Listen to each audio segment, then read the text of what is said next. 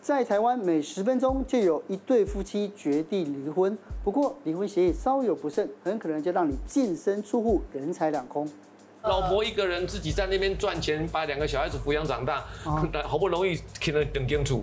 老公出狱的时候，哼，我被跟你离婚，一离婚哈，我还要给他一半，两间房子还要给他一间，我之前在新闻上面看到有一个光电业的老板，他因为外遇，然后被最后被判了一千万要赔对，原因是因为他那个时候签了一个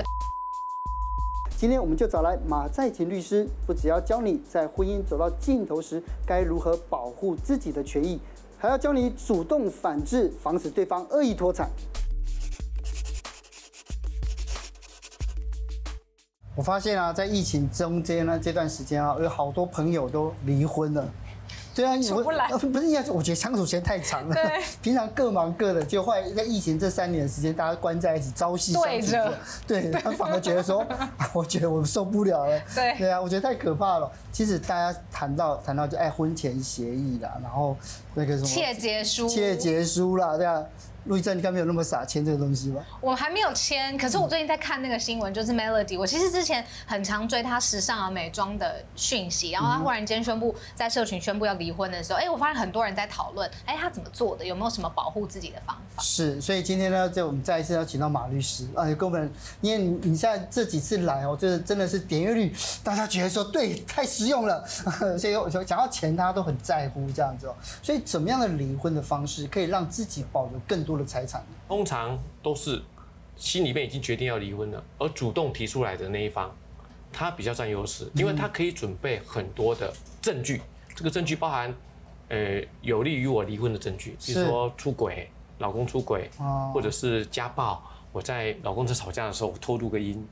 哦，证明啊那个王八蛋该怎么一直骂一直骂，或是暴力对小孩，这些其实家里面的吵闹，你如果没有录音，其实今天吵完明天就过了。对啊，这是第一个证据。哦第二个财产上面，我们有一个离婚的计算基准点，就是我们剩余财产离婚的时候，剩余财产分配是指起诉书送到法院那一天。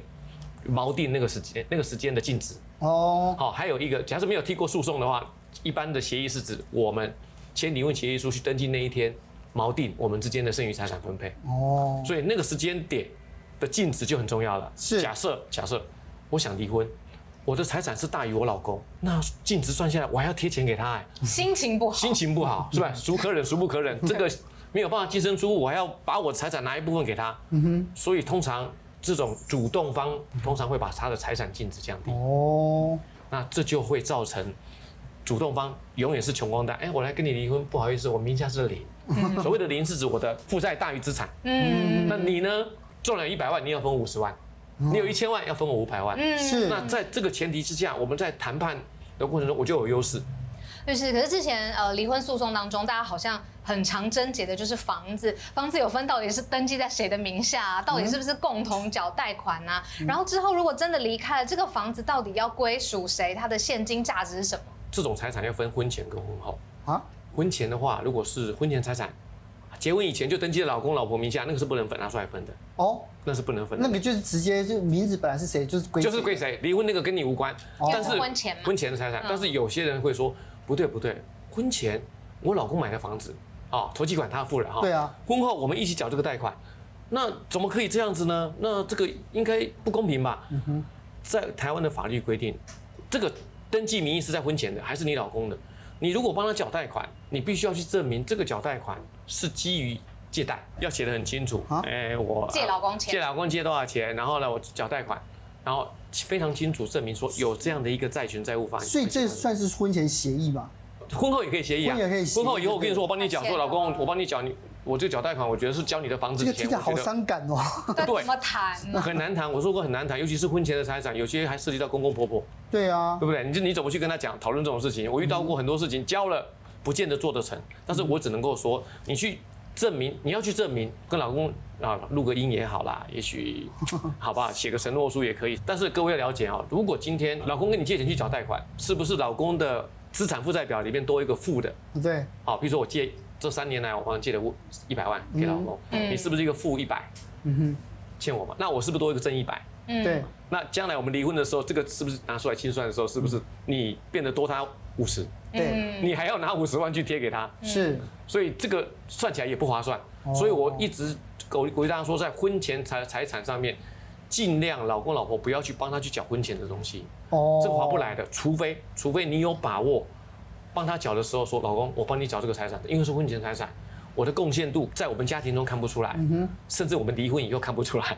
我希望能够过一半，赠与给我，哦或者是设定一个抵押给我，你能够说服老公到这样做，那代表你很成功，是你可以安心的去缴这样的贷款，是，不然的话就很麻烦。哦，但如果说是婚后的，就是婚后买的，可是像我的房子名字，其实我因为我住的房子名字是在我老婆的名下，那这样子还是可以分吗？可当然可以分，婚后就可以一起分了，哦这个没就有是问对题。半分了对，因为对不对婚后的财产是混在一起的，所以你们如何努力去缴这个房贷，将来离婚的那一刹那，他可以拿出来，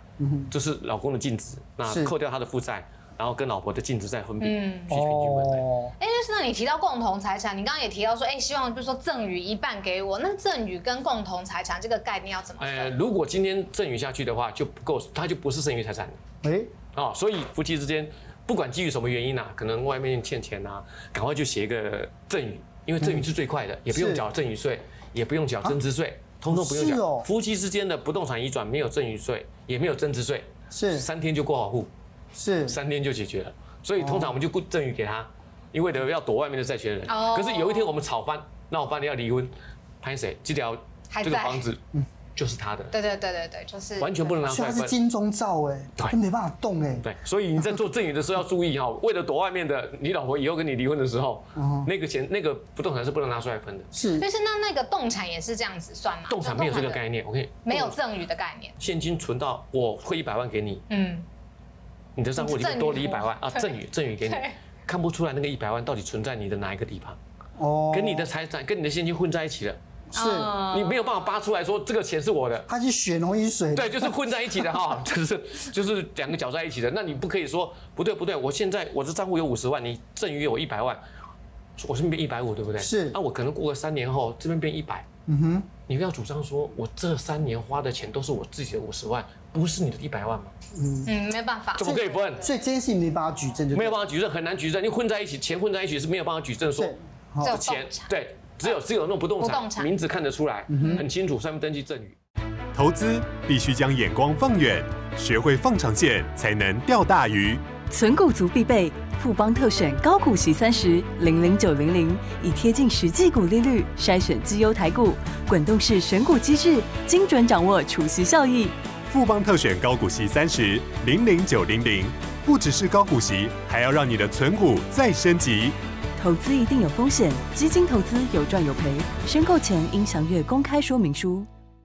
刚才律师有讲到一个离呃离婚协议书嘛，对啊就像是大家写的这对种，可是有一些是好的离婚协议书，有一些是有点好难的执是什行么的。？这是 什么？以律师的角度来说，难以执行的就是不好的哦，结婚协议书是吗？离婚协议书基本上面，如果是自己写好的，那法院判决不用管了，法院判决一定会写得很漂亮，哦，一定有效。自己去写离婚协议书的时候，最担心的是，一定要去户政事务所登记才有效。啊，要登记两个人不要手牵手啦，好，一起到户政事务所去，坐在那边，户政人员看到你们两个人身份证拿来，哦，要离婚是不是？是，才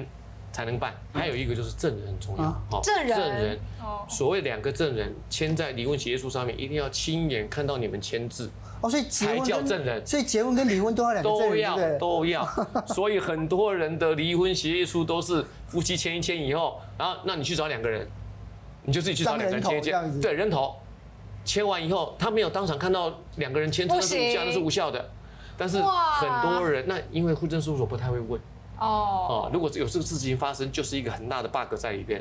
以后你们的婚姻离婚是无效的。嗯，证人只要诶一传证人，你有没有看看到男方？没有，是女方叫我签的，那就哦，不行。 GG 了，这个离婚就失效。是，那另外还有一个要明确剩余财产一定要写清楚，对，哪个房子归谁，哪个现金给谁，怎么分，把这个写清楚以后，接下来就是小孩子监护权，嗯哦，谁是监护人，谁是主照顾着小孩，然后还有个探视权写清楚，哦哦，，不要写的不清不楚，男方可以随时 探视，清楚吗？你认为清随不清楚时是什么时候对，？半什么是夜也可以对，来什么吗是随时探视？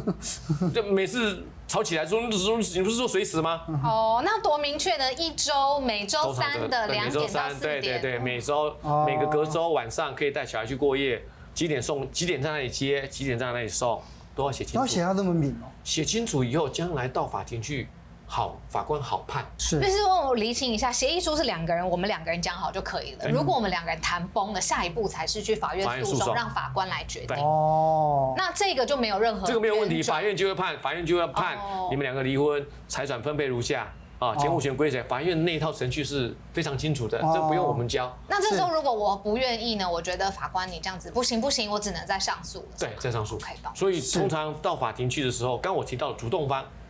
就你要是主动方，你在整个诉讼的过程中永远站在优势是啊。法官基于这样的一个前提下，判你胜诉，或者是判到符合你满意的条件的几率是比较高的。哦，对。那最后一个就是可以执行，可以执行是什么啊意，譬思？如说，嗯，啊，假设好了，我们一个房子，双方同意要给公公婆婆在住，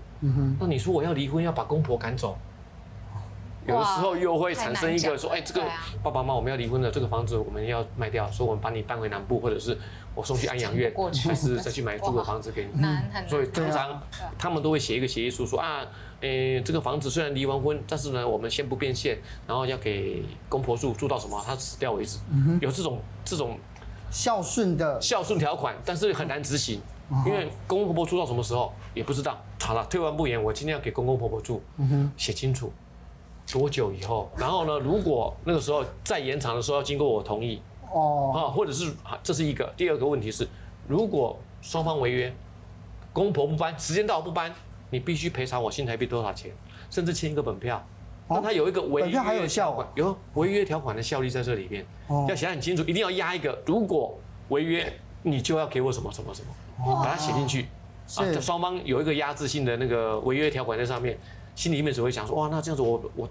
我我我爸妈要妈妈要是不搬，他拿我的本票，本票写个一百万去执行我，我想想还是叫他搬好了。是所以这个要写得清楚一点点。是，因为我觉得就离婚这件事情哦，就是有时候就是有不得已的苦衷嘛。像我们身边有一些女性的朋友，就是呃房子就是房子贷款她在缴，小孩子她在照顾，公婆她也在顾，这样子，结果到最后她要离婚的时候，她想财产要分她先生一啊，半这，叫做渣男条 款哦哈。有些人烂男跟渣男，在结婚以后的关系当中哦，他完全没有贡献。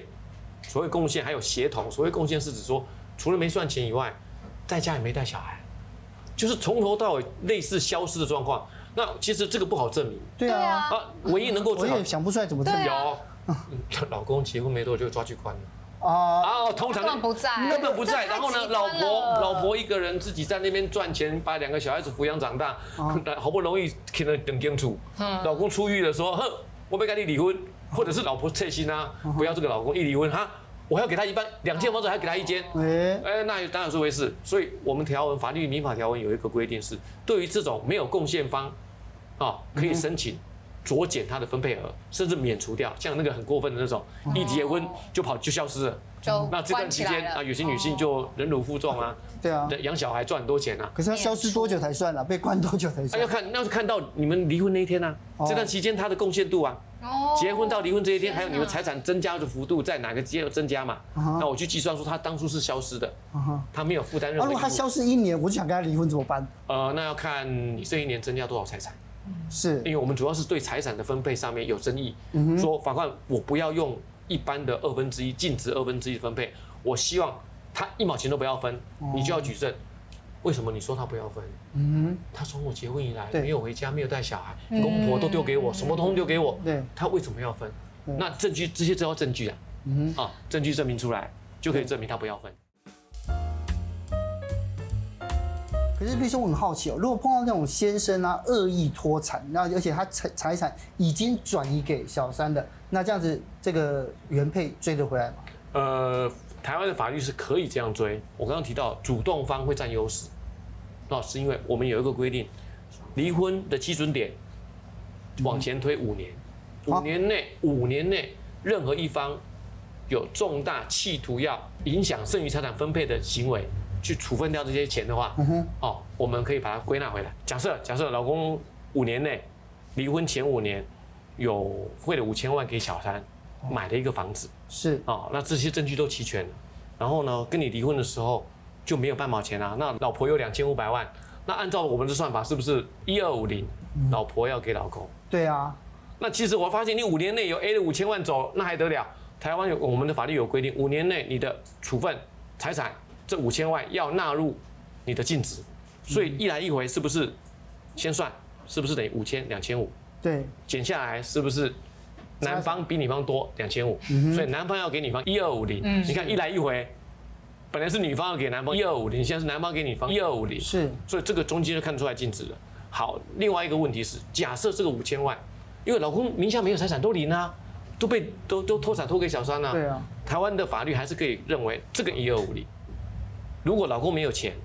的话，老婆是可以请求小三吐出一二五零出来。哎，好，我讲这个前提都是你要证明举证他举证对在杀死啊小三，而且这个钱这五千万就扎扎实实进入小三的账户，或者帮小三的购置的一些不动产，那这样子就可以把它要回来。是所以补这一二五零，哦而不是补那个五千万。嗯。我之前在新闻上面看到有一个光电业的老板，他因为外遇，然后被最后被判了一千万要赔对，原因是因为他那个时候签了一个出轨窃结书。我太好奇了，这五个字这这有用吗？哦出轨细节书是有用的啊啊，但是前提是基于你们，它是保障夫妻之间的那个配偶权，嗯，好，建立在这个前提下，所以必须要一样要明确什么明确出轨的定义，好，哦，包含对象、对象行为、对哦象对象、对象，你你不可以泛指哎，你跟任何女人，这就对象不太不太清楚，就啊很难举证。就光捏这个案件是，他曾经被抓过一次，哦，然后呢，他又跟同一个对象哦。但是你不可以说，我老公因为曾经外遇过，我现在他只要跟任何女人联络，就要赔我一千万，是这是这是限制人身自由的条款。理解哦，一行定为要特定人嘛？哎，可以不用，可以不用，但是如果没有特定人的话，你的行为就要写得很清楚了。好，哦，什么行为？发生性行为，嗯哦，还有什么牵暧手暧昧？暧昧两个字也不行，暧昧的暧昧本身就太的暧昧简了对讯，对对对，对暧昧简哼，讯说我想你不很难定义，对，很像这个很难。举例这样子。这很难，你要去举这个例，万一如果不是这个，那代表其他就不是了。好那，另外，好才在那个新闻报道当中也听到什么精神服精神抚慰金听起来就好抚慰哦， 对啊，精神慰抚金是我们因为受损害哦哦被侵害的得到的赔偿，那个赔偿是不会纳入剩余财产分配的，哦，但是你要证明那个来源，是啊都要举证。啊，你不可以随便我的，我现在现金里面我的银行账户多了两百万啊，这个是哈，我被人家怎么样以后赔我的钱，你总要有个判决书吧，总要有个对象吧，嗯总要有一个被侵害的行为的具体事实举证，对嗯才能够说啊，这个不属于啊剩余财产的部分，哦，这样才能够去主张。还有第三点，律师说约定内容要避免违反公序良俗，有一点拗口哎、什么意思？呃，通常是这样。如果夫妻之间假设约定那些不当的绑定，譬如说你如果外遇就不可以看小孩，哦，这个探视权是没有办法剥夺的，除非爸爸有虐待小孩的状况，那个才能剥夺。不可以因为你不付我赡养费，赡养费或者是抚养费，我就不让你看小孩，哦，不可以约定这样子。是、哦，对，因为探视权是父母亲的权利，你因为有外遇，监护权要归我。嗯哼，这个绑定也不行。哦，所以法官也会判，就是也会看到说无这效个是无关的，因为小孩子的监护权是取决于他的最大利益，而不是你们作有没有为外遇条件的绑定。哦，哦，是小孩子最大利益，不是你们自己绑定的。是啊、因为我如果知道你很爱小孩，我就绑一些东西跟小孩勾在一起，那、这不公平吧？哦，真的是今天我听那个嗯每次听律师讲完了，我就觉得我们要烧脑好一阵子啊，这样对不律然师夫妻之间本来就是一个。得跟他戏，绑跟他不会问题的。好，我们希望我们大家不要碰到啊。